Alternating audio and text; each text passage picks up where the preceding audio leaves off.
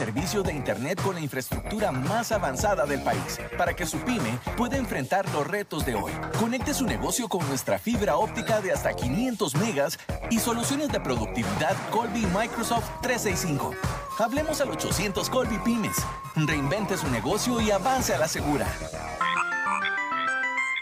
CRC 89.1 Radio y Cadena Radial Costarricense no se hacen responsables por las opiniones emitidas en este programa.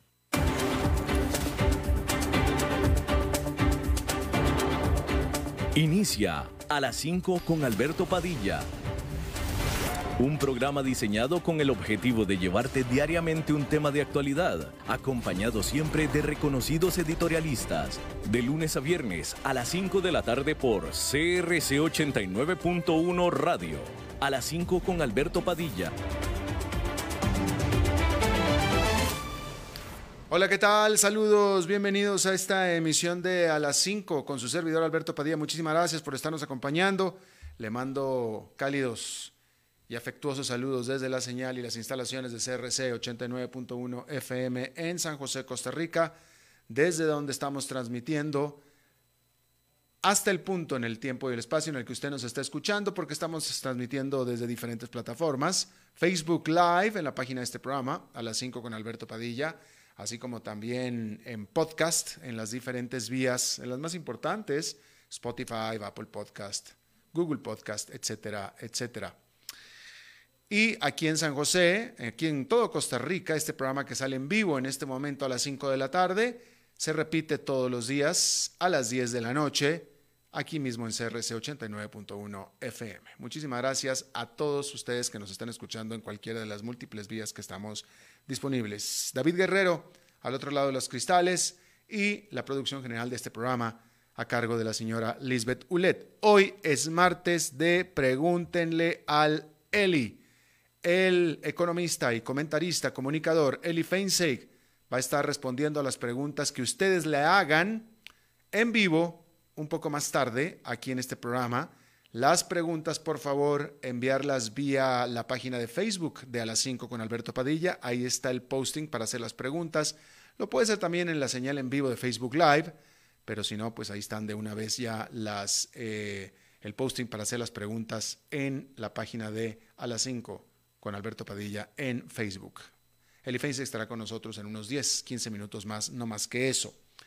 Mientras tanto, déjeme informarle que, primero que nada, a pesar de los intentos de último minuto por parte de Rudy Giuliani, abogado del presidente Donald Trump, de convencer a los congresistas republicanos estatales de reemplazar el voto de los ciudadanos por el suyo propio, este lunes Arizona y Wisconsin, estos dos estados, Arizona y Wisconsin, certificaron los resultados de sus elecciones. Ambos estados le dieron la victoria a quien originalmente y siempre ganó el presidente electo Joe Biden, que junto con el triunfo certificado de otros cuatro estados que Trump también quiso impedir, solidifica el triunfo de Biden en el colegio electoral cuando este vote el 14 de este mes de diciembre. Así es que todo esto parece que ya desde hace tiempo, pero cada vez más es pan comido. Hay que decir, sin embargo, que en este punto, si solo dos miembros del Congreso así lo quisieran, dos, y cuestionan la certificación en la sesión conjunta de la Cámara Baja y el Senado el 6 de enero, podrían obligar a un prolongado debate estado por estado. Estamos hablando de eh, posibilidades muy remotas, técnicas, de seguir eh, dilatando este proceso electoral. Ya estamos en, supuestos, ¿no? En supuestos, aunque hasta ahora no hay señales de que eso vaya a suceder, solamente le estoy planteando aquí una posibilidad de alguien que quisiera molestar, vamos a decirlo de esa manera, ¿no? En ese contexto y de última hora, en esta tarde de martes, el Departamento de Justicia, bueno, mejor dicho, el Procurador de Justicia, Bob Barr de los Estados Unidos, quien es empleado del presidente, en este caso de Donald Trump, el procurador dijo en conferencia de prensa, afirmó que el Departamento de Justicia de Estados Unidos no ha encontrado aún señales de fraude electoral generalizado que pudiera haber cambiado la elección del 2020. Esto en palabras del empleado del presidente Donald Trump, el procurador de justicia. Y así lo dijo, su departamento, su dependencia, simplemente no ha encontrado, bueno, obviamente esto implica, y así lo especificó, que el Departamento de Justicia activamente ha estado estudiando, siguiendo, dándole seguimiento a las demandas y a las acusaciones del propio gobierno para el cual trabaja. Y en esa labor no ha encontrado señales de fraude electoral generalizado que pudiera haber cambiado la elección del 2020. Así es que ahí está. Esto no quiere decir que el presidente no siga con su campaña, él sigue con su campaña, pero a pesar de todo esto, todavía hay gente que sigue pensando y creyendo que hubo un fraude electoral generalizado. Mientras tanto, y de nuevo reitero, es absolutamente fascinante ver como los trolls, que no son bots, porque bots son robots, son computadoras, los trolls son personas, son personas físicas. Las personas físicas, los trolls, desde, pues ya poco a poco, poco a poco, digo, vaya, fue poco a poco, pero ya prácticamente desaparecieron. Lo que me hace pensar que acabaron sus contratos, dejaron de darles dinero, dejaron de... Se acabó la campaña, ya, ya no hay nada que hacer, se acabó la campaña. Se lo digo porque yo, como se lo había dicho antes, había sido sujeto, no voy a decir que víctima, porque hasta cierto punto es divertido, pero sí sujeto de eh, ataques, ataques duros, este, eh, eh, agresivos, constantes por parte de lo que siempre sospeché que eran trolls, que cualquier cosa que yo informaba factual, comprobable, real sobre Donald Trump y por lo tanto considerada en contra de Donald Trump, puesto que todo esto era significaba que yo estaba informando que Donald Trump estaba perdiendo y que las encuestas iban atrás y después que había perdido la elección, etcétera, estos trolls se aventaban con todo. Eh, en lo que siempre sospeché era una campaña organizada, financiada, no sé si financiada seguramente, pero organizada, y la organización financiada, porque tan pronto empezó ya a quedar cada vez más claro que Joe Biden efectivamente es el presidente electo, estos empezaron a desvanecer, a desaparecer. Punto. Se acabó la campaña. No, la campaña de los trolls. Se acabó la campaña de los trolls. Ya les, le, quitaron el financiamiento, se rompió la organización, ya se, se acabó la campaña. Fascinante, fascinante realmente de eh, observarlo, tengo que decirlo de esa manera, ¿no? Bueno, hablando del presidente electo de los Estados Unidos, eh, hay que decir que este ya eh, cumplió con las expectativas, cumplió con lo que se estaba pensando y ya nominó a Janet Yellen como su próxima secretaria, secretaria a cargo de la Secretaría, pero secretaria del Tesoro de los Estados Unidos. El próximo secretario del Tesoro de los Estados Unidos será la economista Janet, Janet Yellen, quien fuera ella presidenta de la Reserva Federal entre el 2014 y el 2018. Alguien sumamente eh, experimentada, eh, tuvo una muy destacada labor como presidente del Banco Central de Estados Unidos, que es la Reserva Federal, eh, así es que los mercados han dado la bienvenida, los analistas han dado la bienvenida a alguien que es sumamente conocido, que es esta mujer, esta economista, Janet Yellen, que por cierto vale la pena recalcar que entre las muchas consignas, muchas amenazas que lanzaba Donald Trump, era que si ganaba Joe Biden, los mercados accionarios se iban a desplomar. Y eso lo dijo con todas sus letras y lo dijo varias veces el presidente Donald Trump. Y pues ha sido todo lo contrario. Ha sido absolutamente todo lo contrario. Ganó Joe Biden y los mercados como si nada. Han seguido subiendo como lo hacían antes de las elecciones.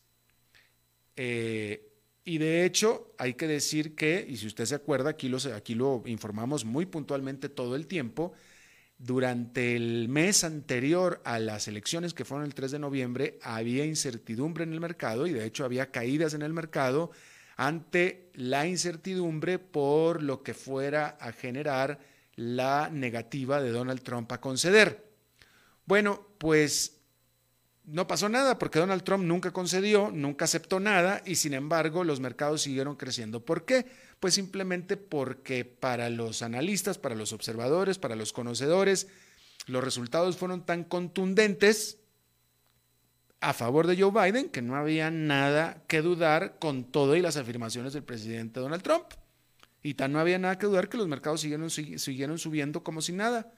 De hecho, hay que decir que noviembre fue eh, un mes espectacular para las acciones y noviembre fue el mes en el que se dieron las, las elecciones el 3 de noviembre y el resto del mes la negativa de Donald Trump de conceder y las acusaciones de fraude electoral. Y aún así, las acciones tuvieron un mes espectacular. En general, todo el año ha sido muy positivo para el mercado accionario, pero noviembre marcó una importante diferencia.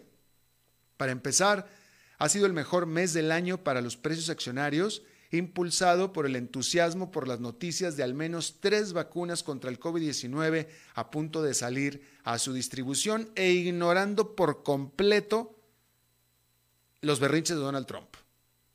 Además, a diferencia del resto del año, las ganancias de noviembre no fueron exclusivas de las grandes tecnológicas estadounidenses beneficiadas por los encierros de los consumidores.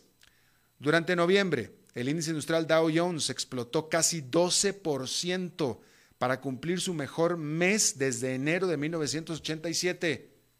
El índice Russell 2000, que alberga acciones de empresas más pequeñas, subió durante noviembre 18%, que es su mejor mes desde su creación. Y lo mismo para el indicador de acciones europeas Stocks 600, que subió 13,7% en noviembre. Y no solamente fueron las acciones, los futuros del precio del crudo referencial Brent explotaron 27% durante el mes.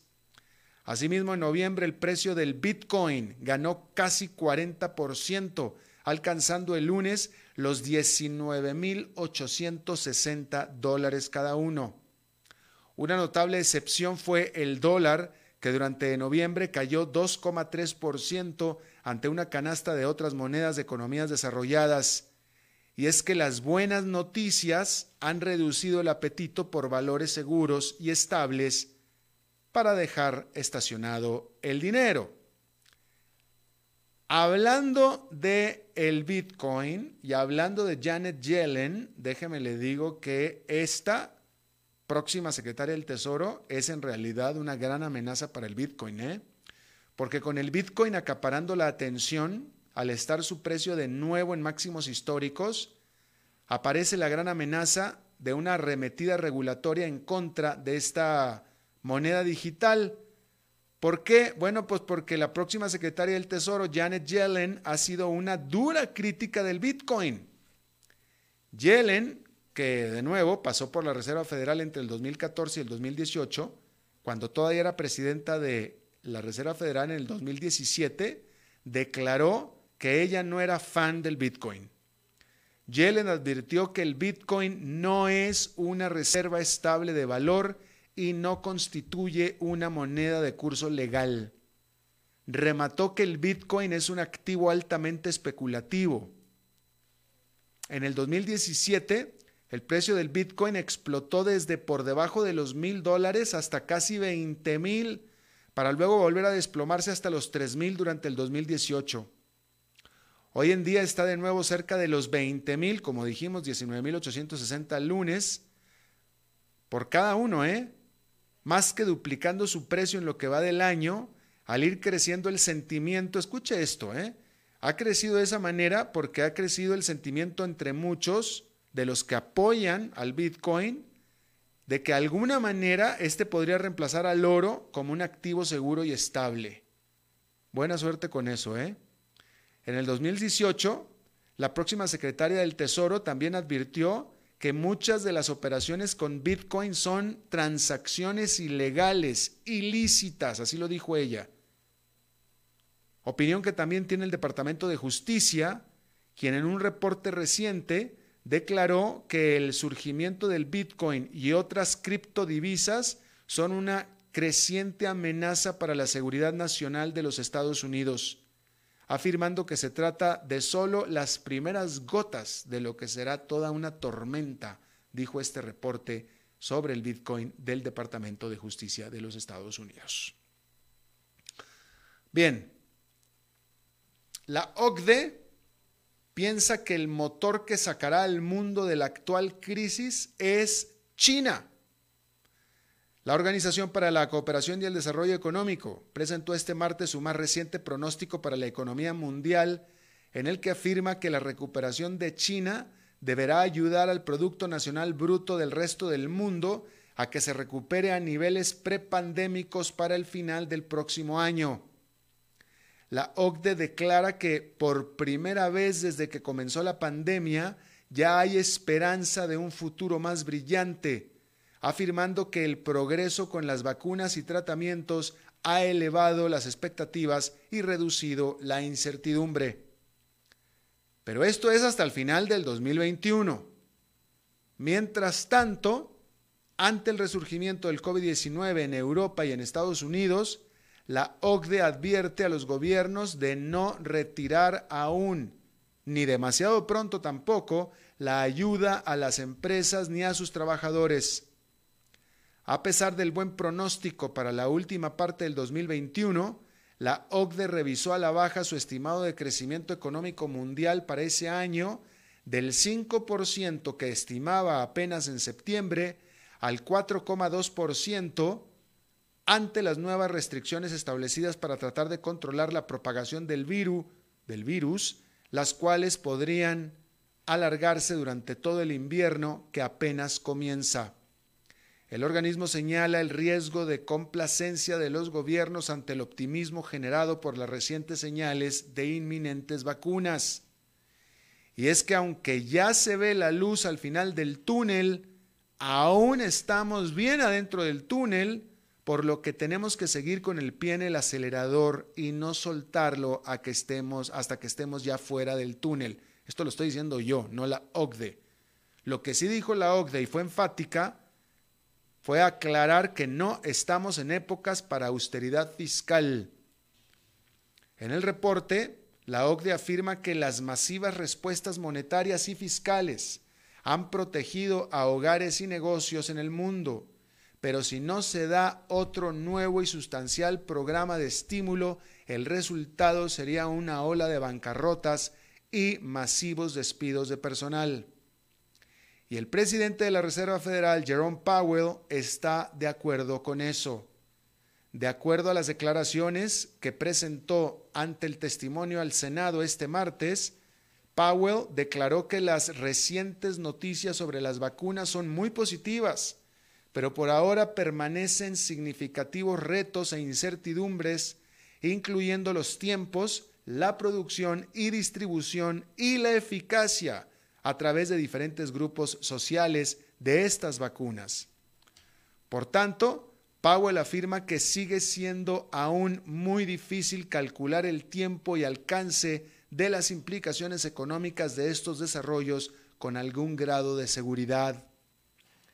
Estas cautas palabras se dan en el contexto en el que los congresistas en Estados Unidos están debatiendo el próximo programa de ayuda fiscal que la propia OCDE está pidiendo y cuyo destino está atado al resultado de la segunda vuelta electoral de un solo estado, que es Georgia, a principios de enero. De lo que ahí resulte, se sabrá si el Senado de Estados Unidos es uno demócrata, aliado del presidente Joe Biden, y por tanto a favor de más y más grande estímulo fiscal, o bien se queda opositor en manos de los republicanos que son odiosos de mayor gasto fiscal. Sin embargo, el consenso de los economistas, así como con la OCDE, es que la economía y con ella sus ciudadanos necesitan de más ayuda aún y la más posible.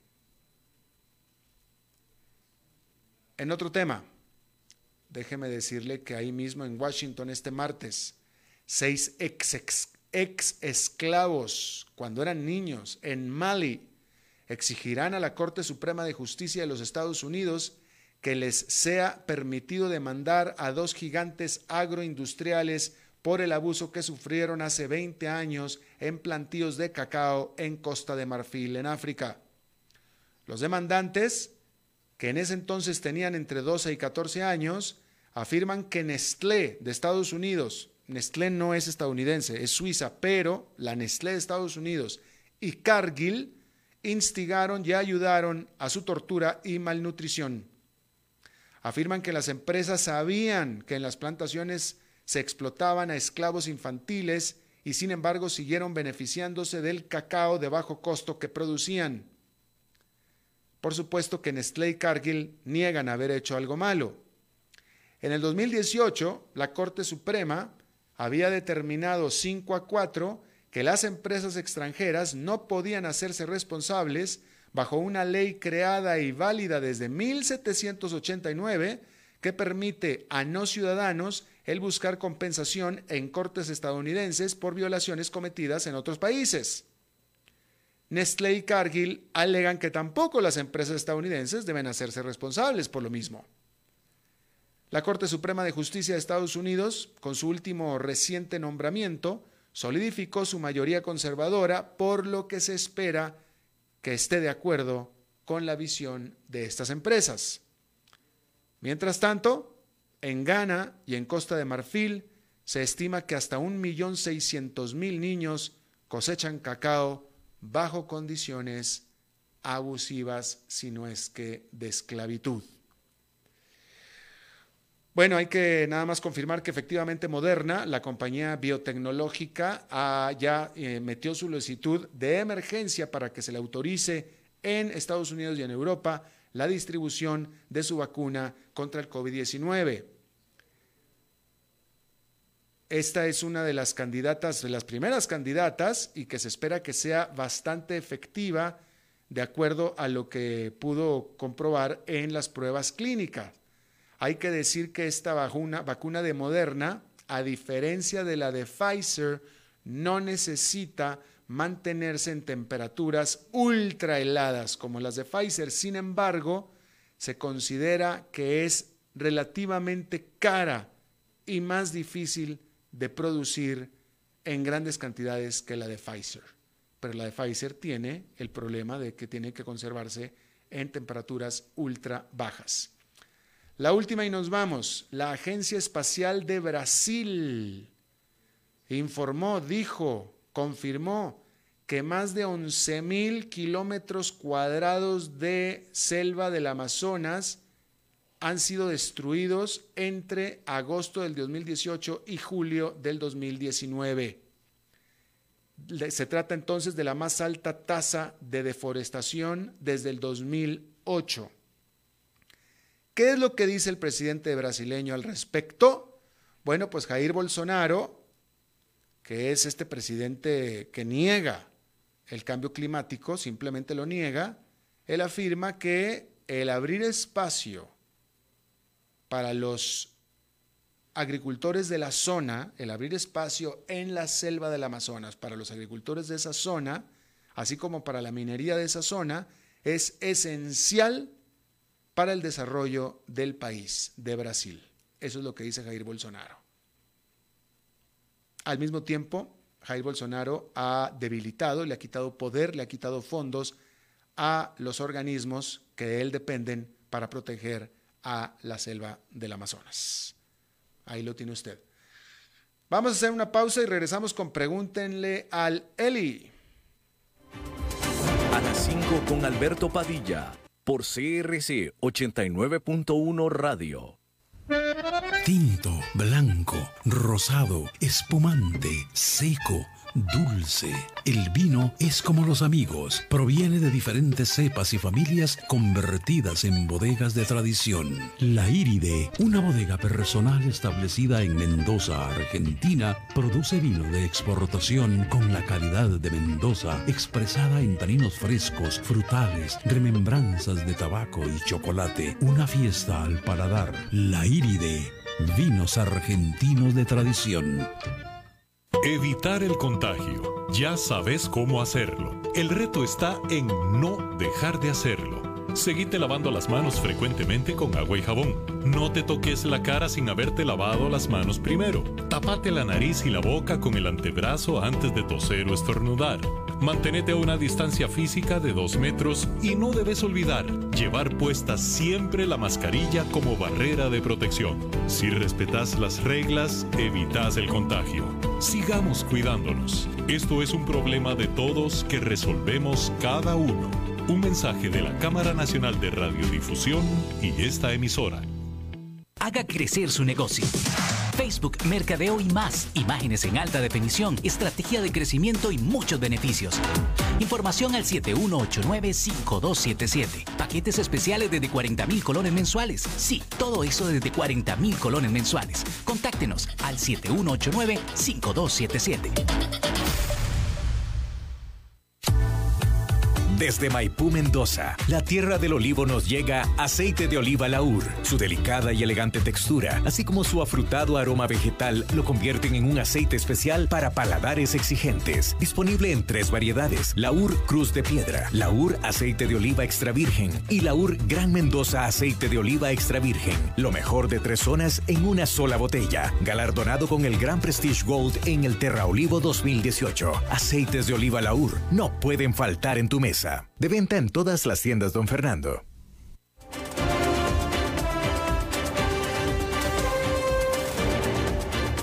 Seguimos escuchando a las 5 con Alberto Padilla.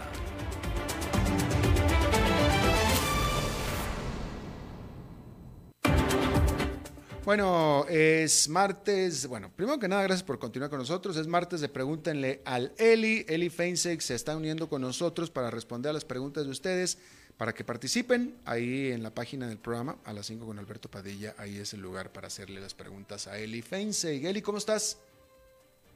Hola Alberto, eh, aquí con toda la pata, gracias a Dios. Qué, tal? Muy bien, también afortunadamente con frío y aquí jamás llegué a pensar que yo en Costa Rica voy a decir, tengo frío. Bueno, allá en la montaña donde vivís, sí, ¿verdad? sí, la verdad que sí, oye, sí, la pobre, la pobre güera, mi pobrecita perrita que rescaté, estuvo hecha una bolita todo el tiempo, así toda metida, así no, no, no fue al baño desde anoche, no ha ido al baño. Prefiere no moverse. No, no, no, y, y, espérate que falta diciembre, que se pone peor. ¿Qué tal?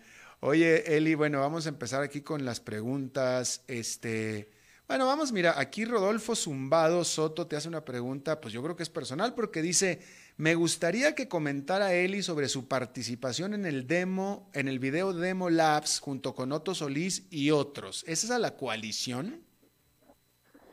Eh, ok, empecemos. Buena, buena, buena pregunta, porque ha sido muy mal interpretado. Ah, a, eh, a ver, Demo Lab es una fundación eh, sin fines de lucro eh, que se dedica a promover la participación ciudadana, a combatir la apatía, eh, porque considera que esa es la apatía y la falta de participación es, es una amenaza a la democracia.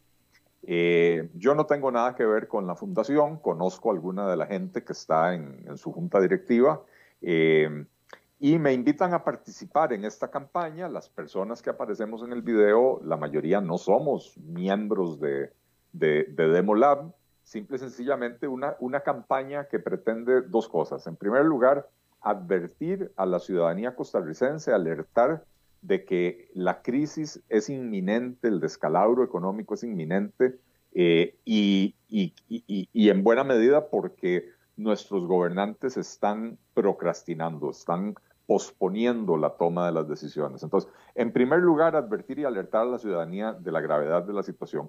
Y en segundo lugar, exigirle a quienes nos gobiernan, tanto en el Poder Ejecutivo como en el Poder Legislativo, que se dejen de cuenticos, que se dejen de patear la bola para adelante y que empiecen a tomar decisiones, que es para lo que fueron electos a los puestos en, los que están. En ese video hay personas eh, de, varios partidos políticos, eh, hay personas, digamos, ahí está Alberto Trejos, quien es un queridísimo amigo mío desde hace casi 40 años, este, con quien tengo enormes coincidencias y algunas diferencias, eh, pero, pero un amigo de verdad de corazón. Hay personas con las que no tengo la más mínima relación, como, como Gerardo Corrales o como Otón Solís, más allá de que de vez en cuando podamos coincidir en algún evento o, nos invitan a, alguna charla o algún debate o lo, que sea. Eh, pero me, me, pareció valioso el hecho de tener al fundador del partido que nos está gobernando y que nos quede claro, el partido que nos está pateando hacia el hacia el precipicio, ¿verdad? Tener al presidente de ese partido grabado en un video diciendo que, él cree que en Costa Rica sobran instituciones, que él cree que en Costa Rica hay demasiados privilegios y gollerías en la remuneración de los empleados públicos, me parece que es algo valiosísimo, como una llamada de atención a este gobierno que pareciera no tener la menor intención de, poner orden. Entonces, eh, eh, eh, no el, el video, la campaña no es nada más que eso, es alertar a la ciudadanía e impulsar a los gobernantes a actuar. No hay ninguna negociación política detrás, no, de esto no va a surgir un partido político, de esto no va a surgir una coalición de partidos políticos. Eh, yo tengo, estoy, soy el presidente de mi propio partido político, el Partido Liberal Progresista, eh, y ese es el único partido con el que yo activo políticamente y no me interesa absolutamente nada políticamente hablando con las personas que aparecieron en ese video.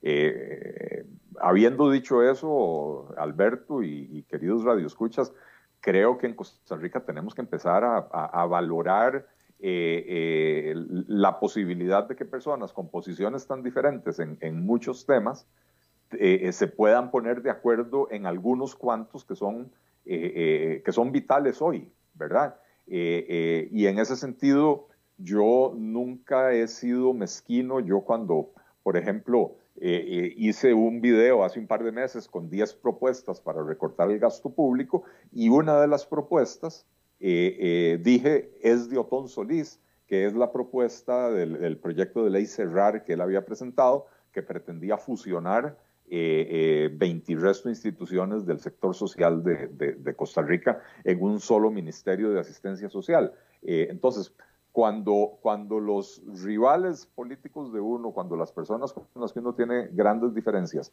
proponen algo bueno, yo creo que es rescatable. Eh, de ahí en más, no tengo la menor intención de hacer, eh, como dije, coalición política con, con Otón Solís, ni, ni, ni mucho menos con el PAC, eh, simple y sencillamente no va por ahí. La campaña es una campaña para alertar a la ciudadanía en caso de que todavía queden costarricenses que no entiendan la gravedad de la situación en la, que estamos, que se hayan creído el cuento de este gobierno de que, de que no urge, de que podemos seguir pateando la bola para adelante, eh, alertar a la ciudadanía de la gravedad y exigirle a los gobernantes que empiecen a actuar y empiecen a tomar decisiones. Bien. Eh, fíjate que aquí en esta pregunta que te van a, que te hacen, eh, me estoy enterando yo de esta noticia que la acabo de confirmar y, es cierto. Eh, es una pregunta para ti. Yo voy a meter mi cuchara y a lo mejor, ahorita tú, tú dices tu opinión, yo voy a decir la mía. Me parecen terribles noticias para Costa Rica y los ticos, terribles, terribles noticias. Y es que Juan López te dice, Donelli se va Lala, se va leche Lala del país por rentabilidad. Te pregunta, ¿es un patrón que refleja el costo de producir aquí y por lo cerrado de los mercados en Costa Rica o es un asunto aislado? Eh, bueno, no, no, sabría decir, y, en efecto, yo la noticia la vi ya en dos medios serios, dos medios formales, antes de entrar al programa.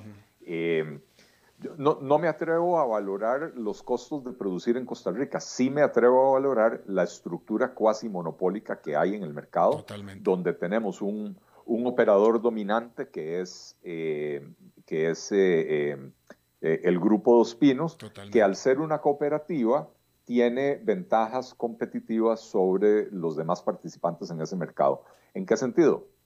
La cooperativa Dos Pinos produce la leche y no paga impuestos sobre la renta. Lala o Sigma o cualquier otra empresa que produce leche en Costa Rica tiene que incurrir los mismos costos que la Dos Pinos, pero además tiene que pagar impuestos sobre la renta. Y eso los deja en una desventaja eh, competitiva, ¿verdad? Eh, eh, todo el esquema de organización de la, de la cooperativa Dos Pinos es un esquema donde a los, productores de leche se les castiga si los descubren entregando leche a, otros, a otros envasadores, digamos, etcétera, ¿verdad? Entonces, realmente es muy difícil para otras empresas penetrar el mercado costarricense eh, y, ciertamente lo que yo veo en, los reportajes de Monumental y del periódico La Nación, que fue donde, donde lo leí, eh, a lo que se refieren las autoridades del ALA es a que no lograron adquirir la, la escala necesaria para poder tener una operación rentable.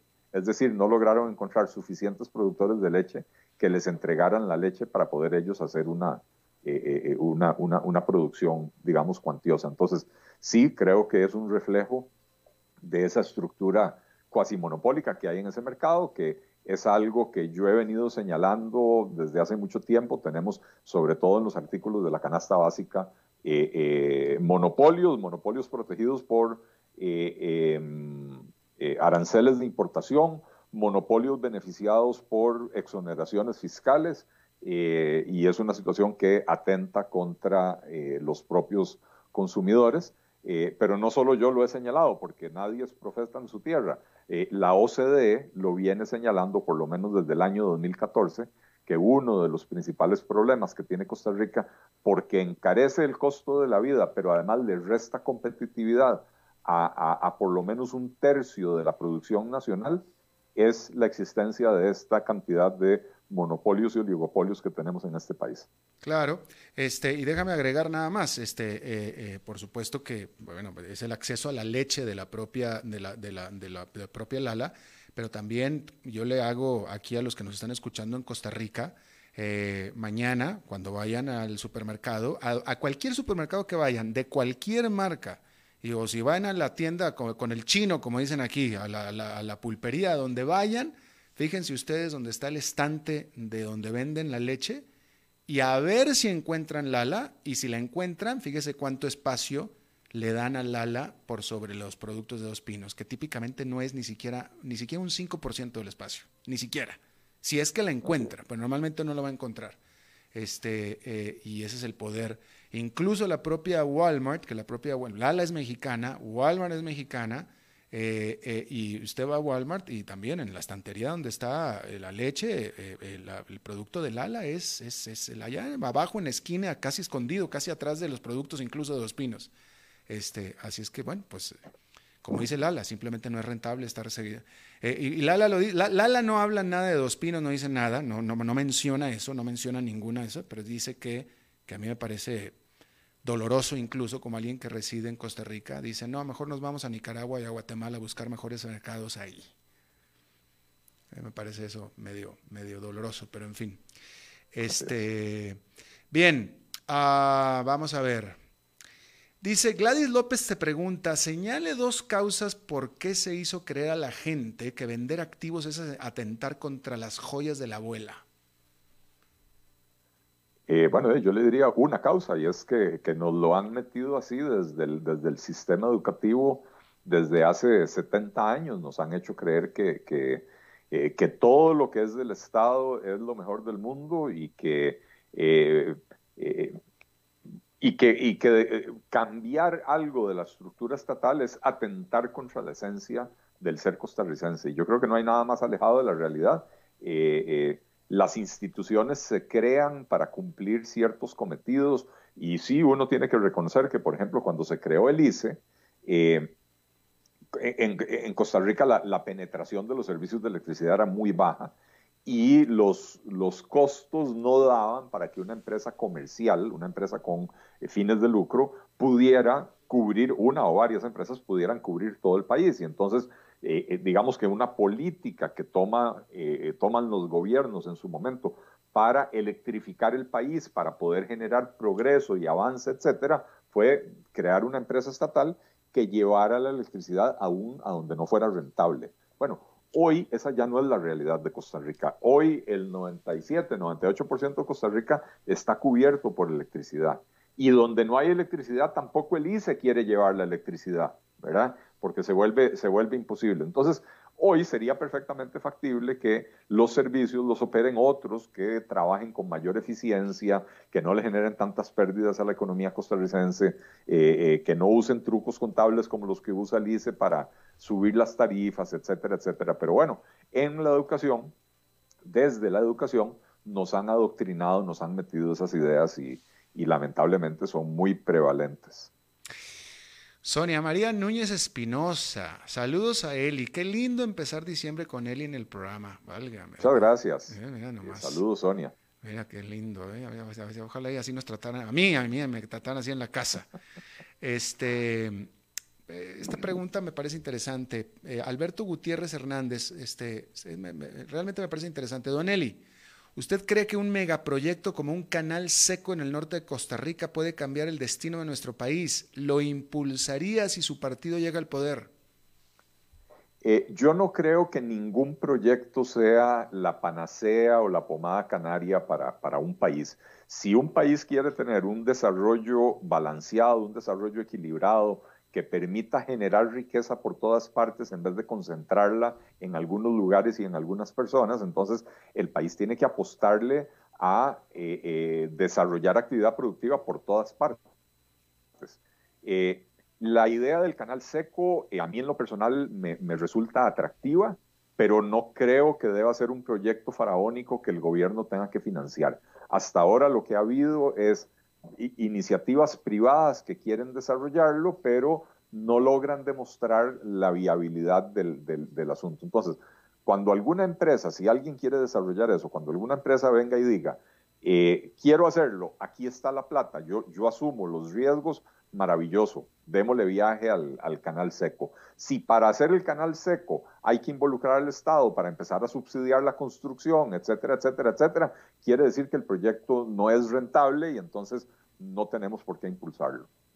Sí, este, bueno, aquí estoy leyendo, hay muchos comentarios respecto de este video, eh, o, este video que te vieron con, con Pilar Cisneros, con, con Solís, y bueno, aquí levantaste, levantaste el, polvo, este, Eli.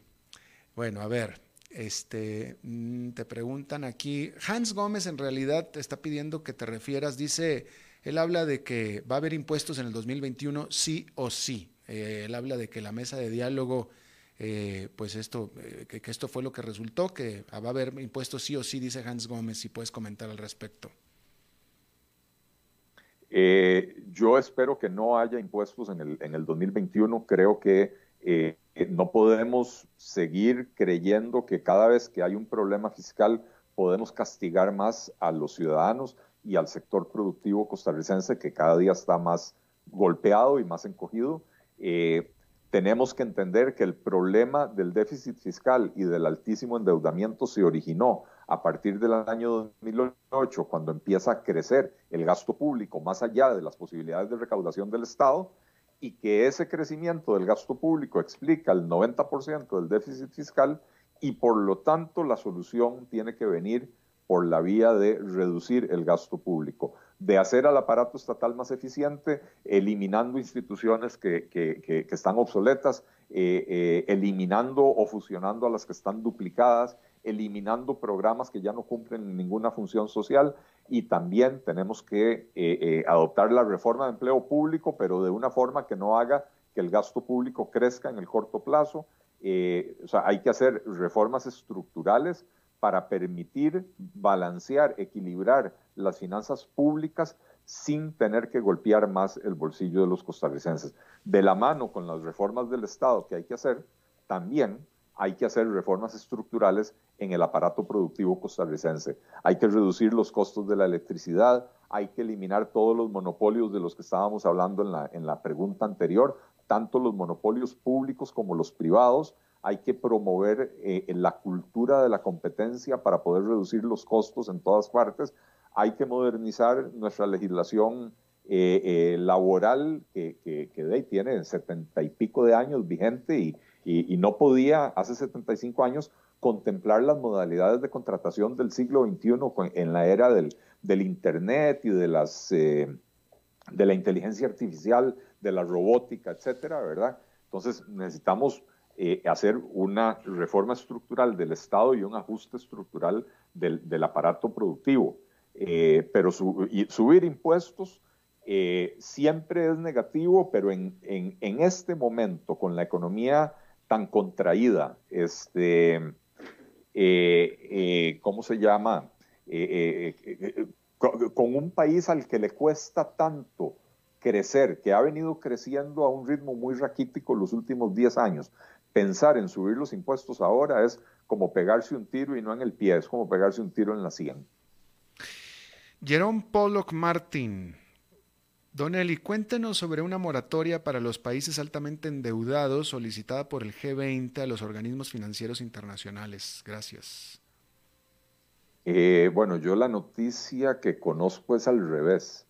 Es más bien los organismos financieros internacionales, eh, el Fondo Monetario, el Banco Mundial, solicitándole a los países del G20 que, son acreedores, que, que, tienen agencias que le prestan plata a otros países o lo que sea, que eh, extiendan una moratoria que eh, ofrecieron al principio de la pandemia.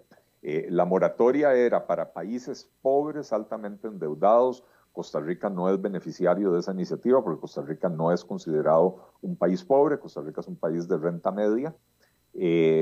pero yo no he visto nada recientemente. Lo último que vi fue por ahí de octubre, que, que, precisamente los organismos internacionales instaban a la G20 a extender, porque habían declarado la moratoria por seis meses y ya iba a vencer, la, eh, instaban al G20 a extender esa moratoria. Eh, déjame te pregunto yo a ti, este, Eli, porque, eh, bueno, estaba leyendo la OCDE, que ya Costa Rica ya es parte de la OCDE, pero aparte, economistas a nivel general, Jerome Powell, el presidente de la Reserva Federal, etcétera, todos ellos están a favor de eh, estímulos económicos a la economía de los países sin importar o sin, sin, importar el nivel de endeudamiento. no, pensemos en la deuda ahora, vamos a, inyectar dinero, a inyectar dinero, a, estímulo, estímulo, estímulo. Este, ¿Tú qué piensas al respecto como economista? ¿De qué lado estás? Eh, bueno, yo, creo que es muy fácil para Jerome Powell eh, eh, proponer estímulos sin importar el nivel de endeudamiento o el déficit cuando él está al frente de una economía que tiene acceso al mayor mercado financiero del mundo y que tiene el gobierno, digamos, la suficiente credibilidad para poder endeudarse a muy largo plazo y a muy bajas tasas de interés. Eh, no es lo mismo para un país como Costa Rica que sale a, tratar de colocar a los mercados y le cuesta colocar más allá de un año. Eh, y además para colocar a un año tiene que pagar tasas de interés del 7%, 8%, y si quiere 5 o 10 años tiene que pagar tasas del 9 o 10%. Entonces son dos situaciones muy distintas. Uno no puede eh, ser tan irresponsable de generalizar eh, que los estímulos económicos son para todos los países independientemente de su nivel de deuda. Eh, eh, un país al borde de la quiebra como lo es Costa Rica, en esta situación en la que está, Costa Rica tiene que disminuir el gasto público y simultáneamente disminuir los impuestos para estimular la economía de esa manera, de una manera que no, que no obligue al gobierno a endeudarse más, insisto.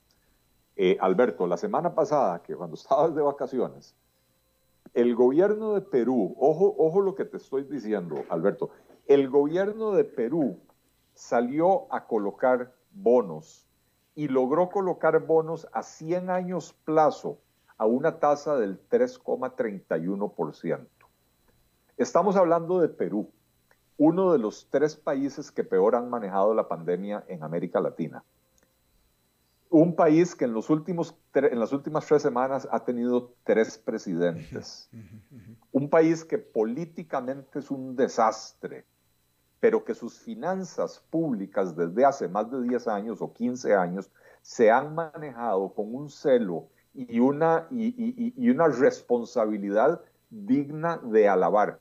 Y los mercados internacionales lo reconocen. Los mercados internacionales se dan cuenta que no importa si el presidente de, Perú es eh, eh, eh, Pedro Pablo Kuczynski, Vizcarra, incluso Alan, ¿cómo se llamaba? El, García. que se suicidó. Este, Alan García. ¿Perdón? Alan García. García, ¿verdad? Que era, que era un socialdemócrata despilfarrador en su primer gobierno, cuando llega a su segundo gobierno, mantiene esa línea de responsabilidad fiscal. Y eso los mercados lo reconocen. Costa Rica es un país que hoy está viviendo de, las glorias pasadas y está viviendo de aprestado en un mercado que ya no le quiere prestar dinero. Y, al no querer prestarle dinero, nos obliga como país a ofrecer tasas de interés elevadísimas y a endeudarnos a, un, plazo muy corto. Eh, eh, Costa Rica tiene eh, en los próximos cinco años vencimientos de la deuda equivalentes a más o menos 35-40% del PIB. Del PIB, ¿verdad? y entonces nosotros simple y sencillamente no tenemos manera de despreocuparnos de la deuda. Nuestro principal problema y el que nos tiene al borde de un precipicio es el elevadísimo nivel de endeudamiento, eh, además de la pésima composición de esa deuda, porque los vencimientos son a muy corto plazo y con tasas de interés elevadísimas. Así que felicito a Jerome Powell, que ha dichoso que él tiene un país donde puede darse el lujo de proponer irresponsabilidad fiscal como una forma de estimular a la economía, pero eh, esa no es la realidad de Costa Rica. Claro. Eli, se te acabó el saldo. Qué pena. ni modo. Ah, tenemos que hacer este programa más largo. Exactamente, yo digo lo mismo. Eli, despídete de tu público. Muchísimas gracias a todos, como siempre, magníficas preguntas, gracias por, por la compañía, gracias Alberto, por supuesto, por, por tenerme en el programa eh, y a nuestro amigo Andrés Quintana que lo hace posible por ahí. Muchísimas gracias a todos. Bueno, y gracias a ti, mi querido Eli, nos vemos el próximo martes. Así será. Gracias y bueno, muchísimas gracias a todos los que hicieron las preguntas, a todos los que escucharon, todos los que nos pusieron atención. Muy amables, se los agradecemos y espero que terminen su día en buena nota, en buen tono y nosotros nos reencontramos en 23 horas. Que la pase muy bien.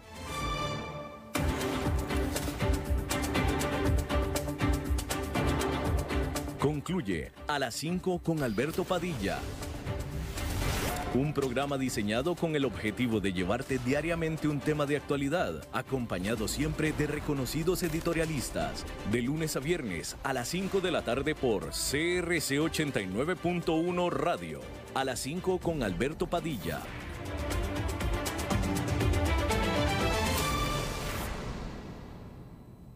Somos más que descuentos. Somos una red de servicios a su disposición somos medicina preventiva e integral.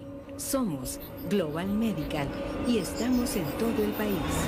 Farmacias, ópticas, especialidades médicas, laboratorios. Somos Global Medical. Salud total a su alcance. Llámenos al 4010-0171. Síganos en redes sociales como Global Medical Costa Rica. Colby Negocios, soluciones para pymes, le presenta las noticias CRC de la hora.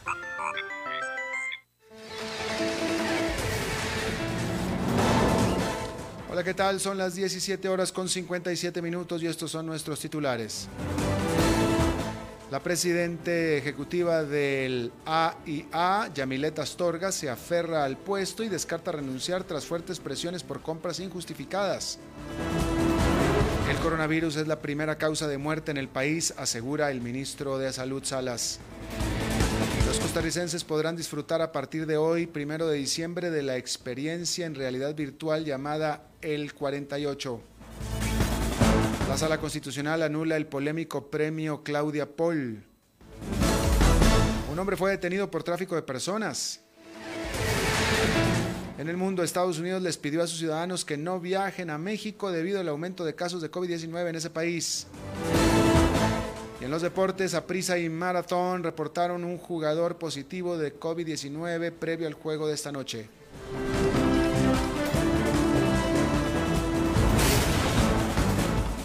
nacionales. La presidenta ejecutiva del Instituto de Acueductos y Alcantarillados, Yamilet Astorga, se aferró a su puesto y descarta renunciar luego de fuertes presiones por compras injustificadas, además de cobros excesivos dados en la facturación de mayo. Astorga dijo que no se irá porque no ha cometido errores y puso su cargo a disposición del presidente Carlos Alvarado. Astorga asegura que los resultados de su gestión se demuestran con los datos de inversiones y el acceso al recurso hídrico. Renuncio cuando el señor presidente me lo pida.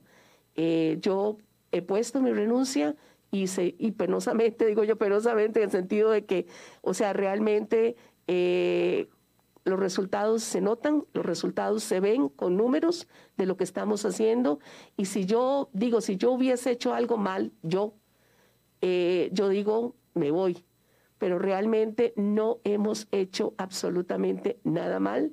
En este sentido, quiero decir que ceder a esas presiones que han dicho por ahí que, que debo de salir de esta institución, eh, es ceder a muchas mentiras, es ceder a muchos engaños y yo eso no podría aceptarlo. En mayo, Acueductos de Alcantarillados cobró a los usuarios el servicio basado en estimaciones de consumo de agua, lo que, según la autoridad reguladora de los servicios públicos, no fue efectivo y perjudicó a los consumidores. Salud. El coronavirus se convirtió este martes en la primera causa de muerte en el país, según lo confirmó el ministerio, el ministro de Salud, Daniel Salas, en la conferencia de prensa, en la cual se da a conocer los datos más recientes de la enfermedad. El ministro fue enfático en que la situación país podría complicarse mucho durante el mes de diciembre por motivo de reuniones familiares y el incumplimiento de los protocolos. El Ministerio de Salud reportó 539 casos nuevos de COVID-19 este martes, de los cuales 471 fueron diagnosticados por prueba PCR y el 63%, el 63 por mejor dicho, 63 por nexo epidemiológico, para un total de 140.172 en todo el territorio nacional desde el inicio de la pandemia.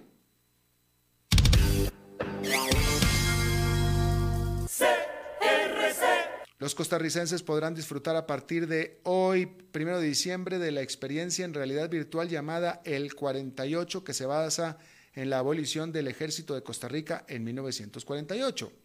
A través de la recreación ambiental, animación realista de personajes y mecánicas de juego, los usuarios serán virtualmente transportados al momento exacto en que José Figueres derriba simbólicamente una de las almenas del cuartel Bellavista con un mazo.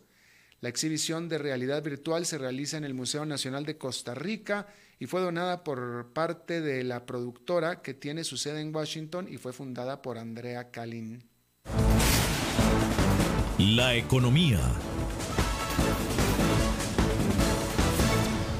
La Sala Constitucional declaró un, con lugar una acción presentada contra la existencia del premio Claudia Paul para deportistas que conquistaron medallas en torneos internacionales, el cual consta de una remuneración económica de parte del Ministerio de Cultura y Juventud. La acción la planteó la Procuraduría General de la República luego que el nadador Jonathan Mauri ganó un litigio contra el Estado, quien ganó una competencia del Mundial Máster de Natación en el 2010 en la prueba de 400 metros combinado individual en la categoría de 25 a 29. Mauri ganó más de 200 millones de colones por ganar este juicio a la Procuraduría.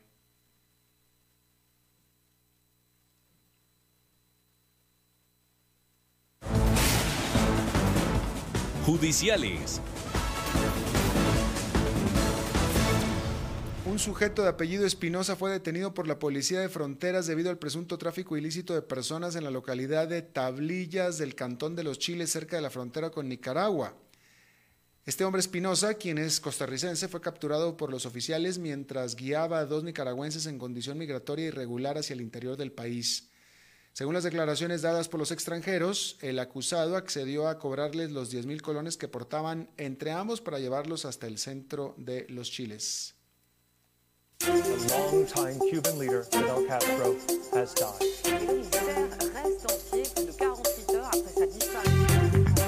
Internacionales. Estados Unidos le pidió a sus ciudadanos que no viajen a México debido al aumento de casos de COVID-19 en ese país. Así lo informaron este martes los Centros para el Control y la Prevención de Enfermedades de Estados Unidos, CDC por sus siglas en inglés. La CDC actualizó su sitio web elevando su advertencia de viaje para México a nivel 4. En otras informaciones, Pfizer y BioNTech anunciaron este martes que le solicitaron la aprobación regulatoria de la Unión Europea para su vacuna contra el COVID-19. Esta noticia aumenta la esperanza de que se inicie con la vacunación en diciembre.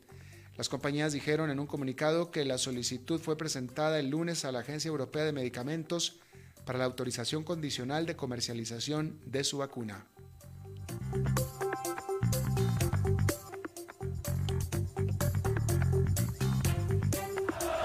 La pasión de los deportes en noticias CRC 89.1 Radio.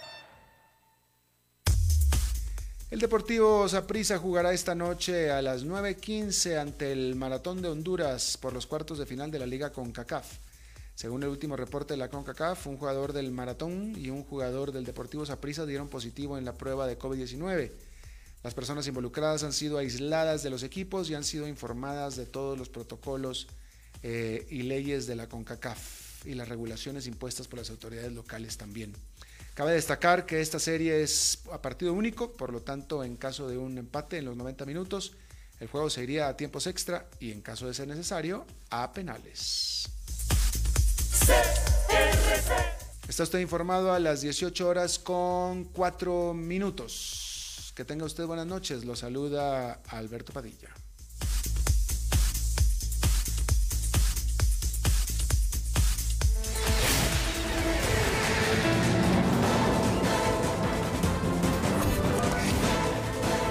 Este fue el resumen informativo de Noticias CRC 89.1 Radio.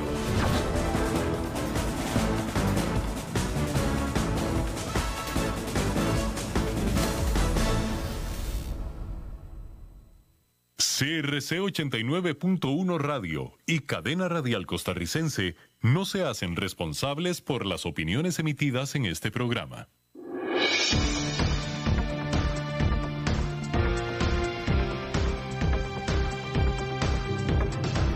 Aquí comienza Buenos Días América, una producción de La Voz de América. Georgia continúa sus esfuerzos por concluir el proceso electoral ahora en medio de una investigación de registro ilegal de votantes. Joe Biden avanza